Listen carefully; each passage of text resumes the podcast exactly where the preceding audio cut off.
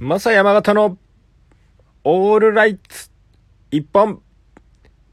今夜も始まりました。マサ山形がお送りするアプリラジオ番組オールライト一本。今週も始まりました。えー、こんなね、えー、23時を回る、えー、深夜に僕のまだね、完成されていない声を聞いて、えー、いただき本当にありがとうございます。さて、えー、っとですね、今週の1本、僕が紹介する1本なんですけれども、それは、あ実はですね、本日、6月19日金曜日に、えー、と、契約してきました。ボイストレーニングに契約してまいりました。重要なことなのでもう一回言います。ボイストレーニングに契約してきました。えー、なんで？みたいな。だって、そりゃそうでしょう。声の番組、声を出す番組をやるのに、ね、あんな第1回目のようなひどいね、もう2回目聞くのっていうような声を出すようなやつのやつを継続して聞きたいですかと。皆さん。聞きたくないでしょうということなので、えー、僕は決意したんです。ボイスメイク。ボイスメイクをするって決意したんです。ボディメイクって言葉あるじゃないですか。で、ボディメイクって言葉をもじって、僕はボイスメイクっていう言葉を使います。で、このボイスメイクっていう言葉をもうこれからのスタンダードにしたいんですよ。ね。で、もう身体性がどんどんどんどん失われてしまうんですよ。だってコロナのせいなんだもん。コロナのせいで、えー、会議はズームになり、そして今日、国もね、えー、認めましたけど、契約書にハンコは必須じゃない。必要ありませんってなりました。そしたらもうどんどんどんどん僕らの体なんていらなくなっちゃうんです。仕事上で。だから、だからこそどこを強化するんだいってなった時に、当然、体はね、資本だから強化しなきゃいけないんだけど、ずっと向こうの、ね、画面の向こう側にいる人たちには、僕らの体って何かっていうと、顔と声なんです。声。だから、この声を強化する必要性があるんですね。なので、僕は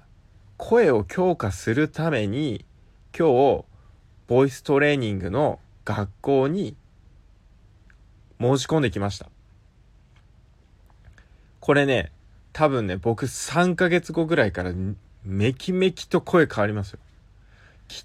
でオーダーしたんですよ。どういう声にしたいのか。どういう声にしたいのかっていうのを僕は学校にオーダーしたんです。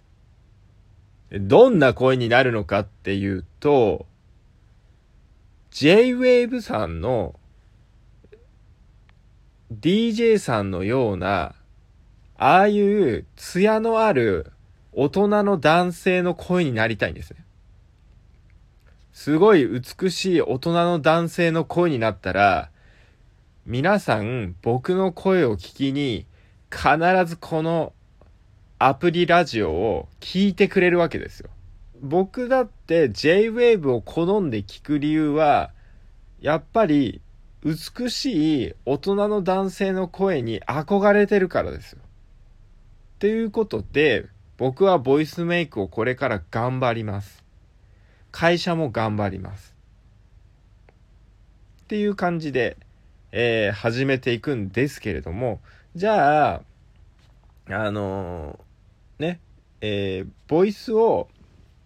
強化するってどんなことすんのっていうと、まあ、体験学習をしてきたので、簡単に説明すると、まず腹式呼吸やれって言われました。で、これ結構きついんですよ。すごいきついんです。で、こい、まあ、要はね、ボイトレって、まあ、トレーニングって名前がついてるだけあって、つまりは筋トレをしに行く場なんですよ。で、通常鍛えるのが、あの、ジムで鍛えるんであれば、大胸筋とか、あ上腕二頭筋とか、まあそういうこと腹筋とか、まあ腹筋もね、上下に分かれてますけど、まあ細かいところをね、えー、パーソナルトレーニングとか使えばやってくれるじゃないですか。それと一緒です。月謝を、まあそこそこ払って、今度はどこを鍛えるかっていうと、まあ当然腹筋も使うので、腹筋も使います。あとは、一番使うのはどこか。喉ですよね。声帯って言うんですけど、この喉の筋肉を使っていきます。で、この喉の筋肉知らなかったんですけど、めちゃめちゃ細かく使あって、で、ここの学校に選んだ理由っていうのがあります。もう、講師のレベルが違うんですよ。もうロジカルなんですよ。ものすごく筋論で、なぜこれはこうなるのかっていうのをものすごく科学的に説明するんですね。だからここの筋肉をこう使えばここに共鳴するから、ここに響いてくるから、だからこういう声が出るんだ。この声を出したければこうするんだっていうのがもう完全にロジックで教えてくれるんで、僕らぐらいのあの理屈っぽい親父っていうのは、もう僕四十なんで、四十の親父にはとてつもなく合ってるんです。もう理屈、理屈を超えてやっていくしかないので、もう感覚でこうすればいいよみたいなのには絶対イエスって言わないんですね。だから、ここに来たのは結構正解だなって思ってます。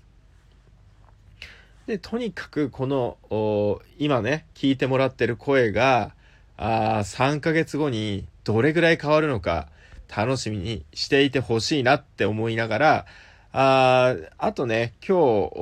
日伝えたいなってことはもう一つあるんですけれども、まあ、その、さっきね、J-Wave のような声になりたい。まあ、J-Wave のような声ってどんな声かっていうと、まあ、あの、太くて美しい声ですよね。で、まあ、別所哲也さんとかちょっと違うんですけど、あの、ジョン・カビラさんとか、そういった声に近い、イメージとしてはですね。で、あの、J-Wave さんの、えー、ちょっとね、どこか、あハーフの人があ出してるような、あ日本語の流流暢な外国人が出してるようなイケメンボイスを、あどうにかして出したいということなんですね。まあ別に女性にモテたいからとかではないんですよ。やっぱりこう、これからね、自社の製品である、えー、ストーリー AI っていうのを今、あ SARS として提供しようとしてるんですけど、これの、あチュートリアル動画をね、作っていくにあたって、えー、当然そのプロに発注するのはいいんですけれども、プロに発注する前に僕にはまだやることがあるんで、それは何かっていうと、自分で発注するためのディレクションを覚えるってことが大事なんですね。そんなのどんどん人に任せればいいじゃないかって言うんですけど、任せっぱなしだと絶対に損するんですよ。だから最初に自分が何をやらなければいけないのかをきちんと理解した上で、全部理解して一回一通り回した上で発注してあげると、みんな気持ちよく仕事ができるんです。だから、エンジニアに発注するときもそうなんです。大体理解した上で発注して、あとはどんどん任していく。でも最初は絶対自分で現場に降りてやんないと失敗するんです。これを履き違えている経営者さんは結構多いので、まずは自分がやるっていうことを念頭に置いて、そこからどんどんどんどん権限を異常していくっていうやり方がいいんです。そうすると、間違いを必ず見つけることができます。はい。で、えー、あとね、その、これから僕は多分いろんな人の前でいろんなことを説明しなければいけないし、例えばまあ、ね、ご縁があって何かメディアに出るってことができた時に、やっぱり昔ラジオに出た時にああ、悔しいなと思ったのは声だったんですよ。声がもっと綺麗に出せたらなーって。やっぱり TBS ラジオ出てフロッグマンさんが目の前にいた時に、こんなに太くて綺麗な声出したら、もっとな、アピールできたのになって思ったりするんです。だからこそ僕は声をきれいにしたい。だからこそ今回、ボイストレーニングを申し込んだんですね。ということで、えー、今日のところは終わりにしたいと思います。ではまた。